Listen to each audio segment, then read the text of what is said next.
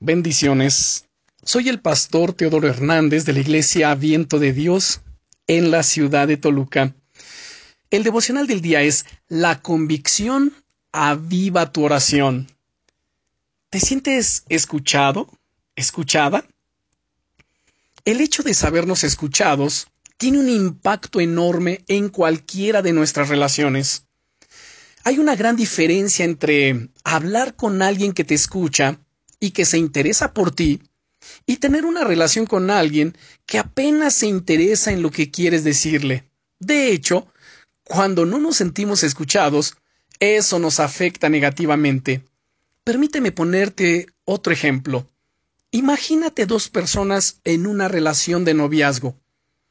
Pero sucede que ambos viven a cientos de kilómetros de distancia, pero deciden cada día dedicarse una hora para hablar por videollamada o videoconferencia, y entonces esto ayuda a firmar y a crecer en su relación, aun a pesar de la distancia.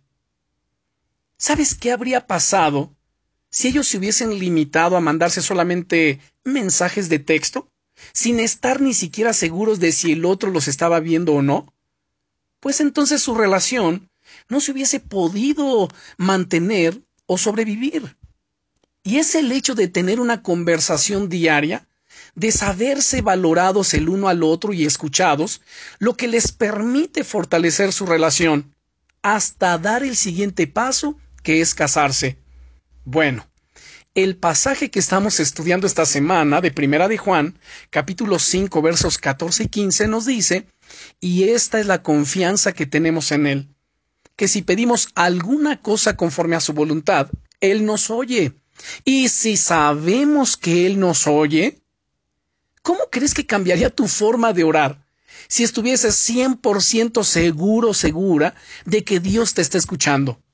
Estoy convencido de que si ahora mismo tuvieses la total seguridad de que Dios está aquí y de que te escucha, eso cambiaría totalmente tu forma de orar.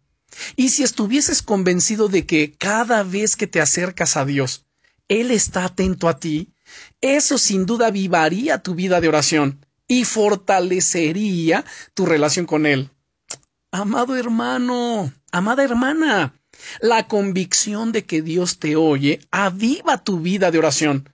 No dudes de ello y verás cómo tus momentos de oración empezarán a tomar una dimensión mucho más profunda. En este día, acércate a Dios con la confianza de, de un hijo, de una hija, de un amigo cercano y háblale de todo corazón.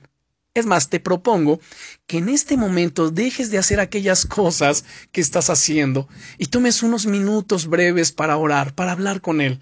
Yo quiero dirigirte en una oración. Y puedes decirle, amado Dios, amado Padre, quiero agradecerte por esa convicción que en este momento traes a mi corazón y que aviva mi oración la convicción, el convencimiento de que tú estás aquí conmigo, de que tú me escuchas, de que me he acercado ante el trono de la gracia para alcanzar misericordia y para hallar gracia para el oportuno socorro. Gracias, eterno Señor. Envuélveme y lléname de tu presencia, de tu gracia infinita, en el nombre de Jesucristo, mi Señor y mi Salvador. Amén.